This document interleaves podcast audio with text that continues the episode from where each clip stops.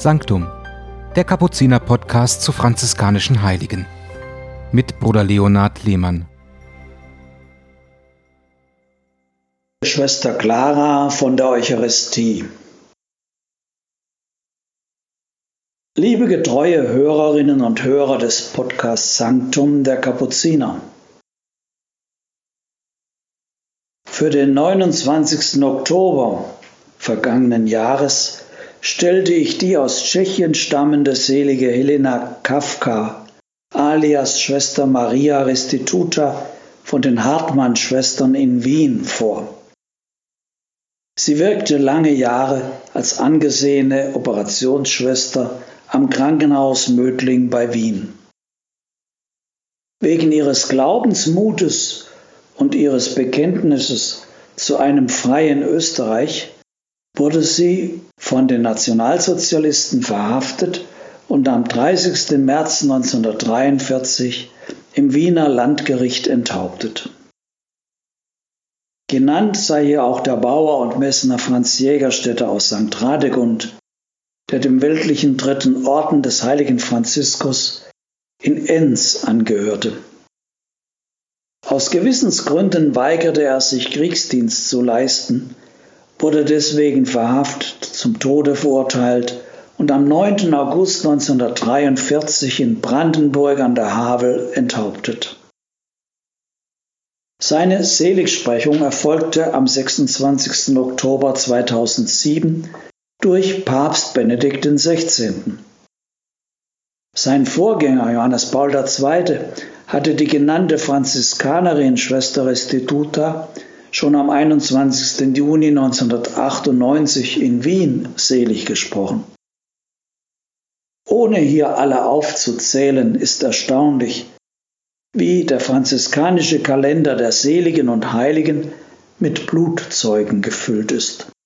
Brüdern und Schwestern, die für den Glauben, die Freiheit des Gewissens alles gaben, selbst das Blut. Gerne sagt man, liebe Zuhörer und Zuhörerinnen, die Zukunft der katholischen Kirche liege in Afrika. Auch die Orden und religiösen Gemeinschaften blühen dort mehr als in Europa oder Amerika. Darum möchte ich an den Schluss dieser Serie von Glaubenszeugen eine Clarisse stellen, eine Clarisse aus Afrika.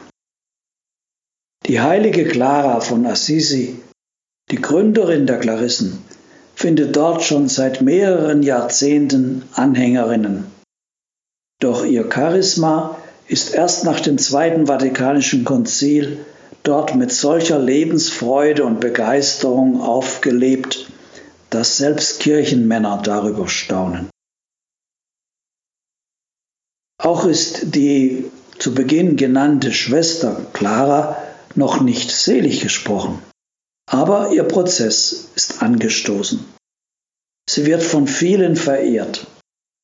Wie immer braucht es Menschen, die über sie schreiben, von ihr erzählen, ihr Grab aufsuchen, der Rest kommt dann von selbst. So hoffe ich, dass eines Tages in einer Kathedrale in Zaire die Schwester Clara von der Eucharistie zur Ehre der Altäre erhoben werden wird zur Freude ihrer Gemeinschaft, in der sie gelebt und gelitten hat, zur Stärkung ihrer Diözese und Kirche und zur Freude ihres afrikanischen Volkes. Hier nun kurz ihre Geschichte. Muambule Chipapanga erblickte in der Kleinstadt Kabinda in Zaire als erstes Kind des Kambangye Muyoko und der Muambule, seiner Frau, das Licht der Welt. Ihr folgten noch weitere 18 Geschwister. Vater Kambangye war Tuchhändler. Die Erstgeborene blieb zeitlebens sein Lieblingskind. Das hatte einen wesentlichen Einfluss auf das heranwachsende Mädchen. Muambule war intelligent, fröhlich und lebendig. Leicht konnte sie andere Menschen glücklich machen. Schon früh durfte das aufgeweckte Mädchen die Schule besuchen. Mit gut acht Jahren begann Muambule auf dem Markt Sachen zu verkaufen. Kaum war der Schulunterricht beendet, ging sie hin und verkaufte auf dem Markt. Eines Tages äußerte sie den Wunsch, katholisch zu werden und sich taufen zu lassen. Gott hatte sie zu seinem besonderen Werkzeug auserwählt. Der Vater, der ihr nie einen Wunsch abschlug, ließ es zu. Es war am 3. Juni 1972. Sie bekam den Taufnamen Astrid. Wie in Afrika Brauch, wollte sie ihr Vater mit einem Mann verloben. Der Bräutigam wäre eine gute Partie gewesen, denn er hatte in Belgien ein Studium absolviert und sichere Arbeit gefunden. Doch Astrid lehnte ab. Ihr Herz schlug für einen anderen, nämlich für Jesus. Ihm wollte sie ganz gehören. Eine Berufung vom Kreuz her, wie bei Franz von Assisi. Eines Tages ging Muambule nach getaner Arbeit auf dem Markt in die nahegelegene Kirche zum Beten. Hinter dem Altar hing ein großes Kreuz.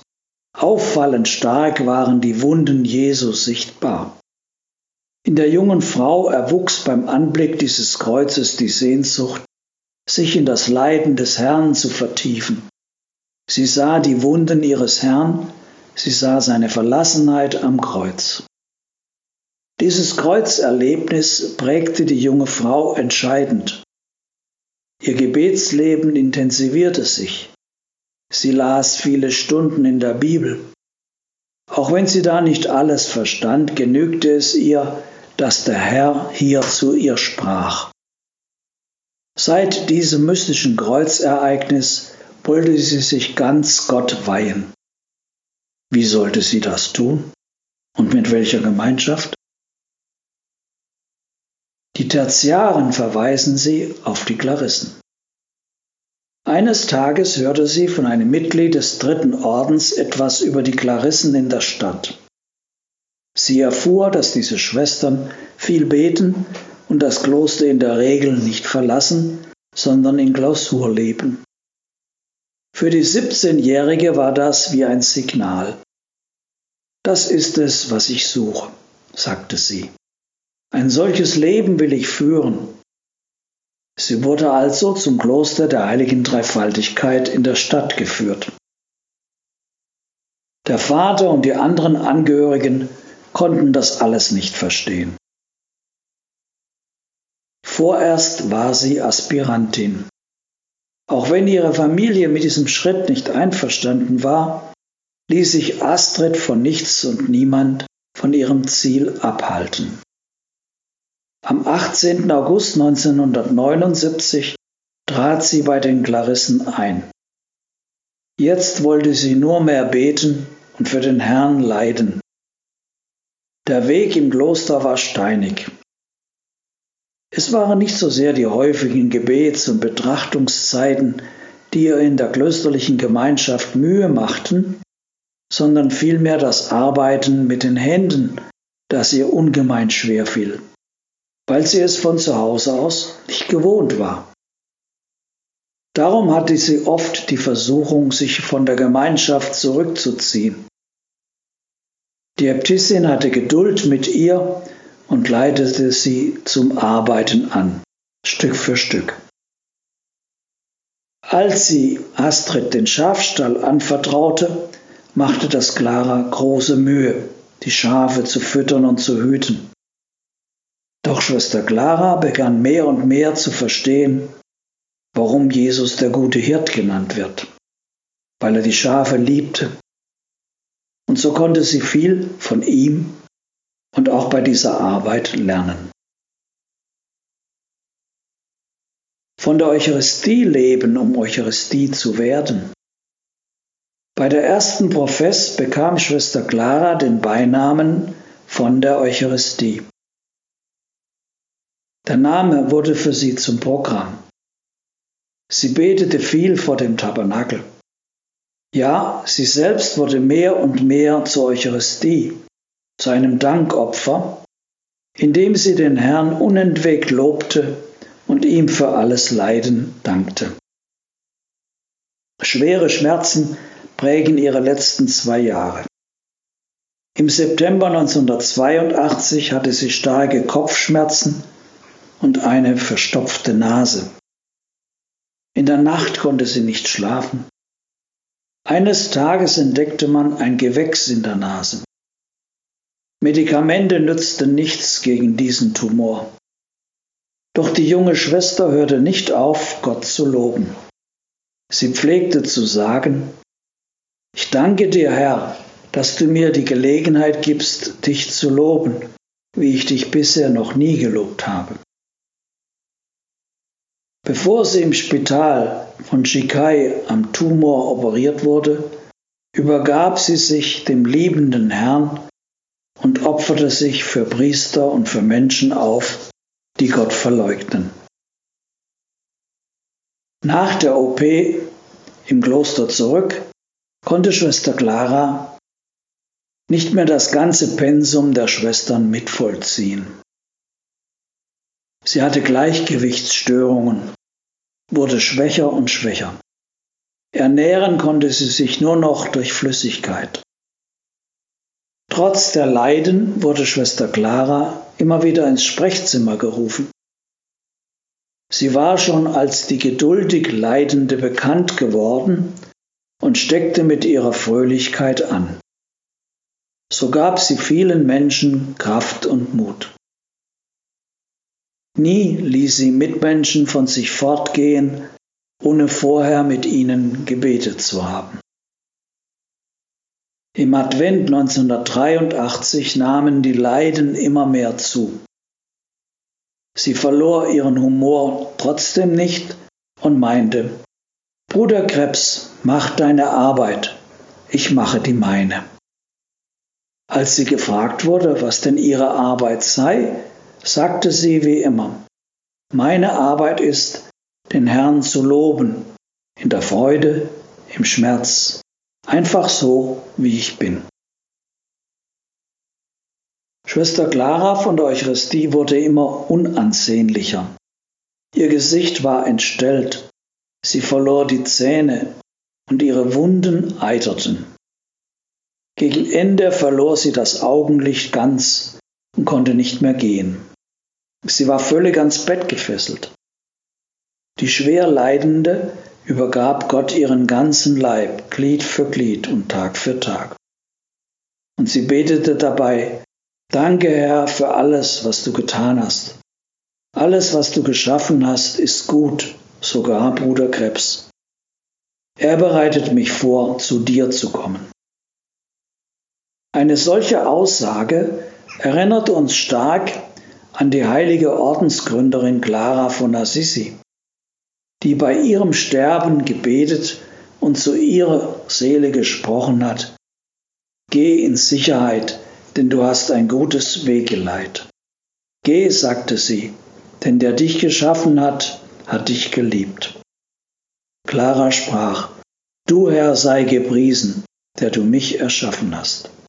So lesen wir in der Lebensbeschreibung von Thomas von Celano und so bezeugten auch die Schwestern selbst im Heiligsprechungsprozess. An Weihnachten 1983 konnte Schwester Clara von der Eucharistie im Kreis ihrer Mitschwestern die feierliche Profess ablegen. Es war für sie das größte Weihnachtsgeschenk. Nun war das Ganzopfer vollendet und sie sehnte sich nur noch nach ihrem Herrn und Bräutigam Jesus Christus. Gegen Ende ihres Lebens sagte sie, es ist wahr, dass der Krebs ein Übel ist, der zerstört und Leiden macht. Aber er bietet auch die Gelegenheit, zum Herrn zu gehen. Der Krebs wird daher zum Bruder, der mir in meiner Sendung hilft, die mir anvertraut wurde, meinen Schöpfer zu loben. Die letzten Tage vor ihrem Tod vermochte sie praktisch nicht mehr zu sprechen und musste von ihren Mitschwestern rund um die Uhr betreut werden. Ihr Leidensweg ging am 1. April 1984 zu Ende. Es war ihr endgültiger Transitus, Ihr Hinübergang zum Schöpfer, dem sie täglich das Lob sang für Bruder Krebs und Schwester Pein. Sanctum, der Kapuziner Podcast zu franziskanischen Heiligen.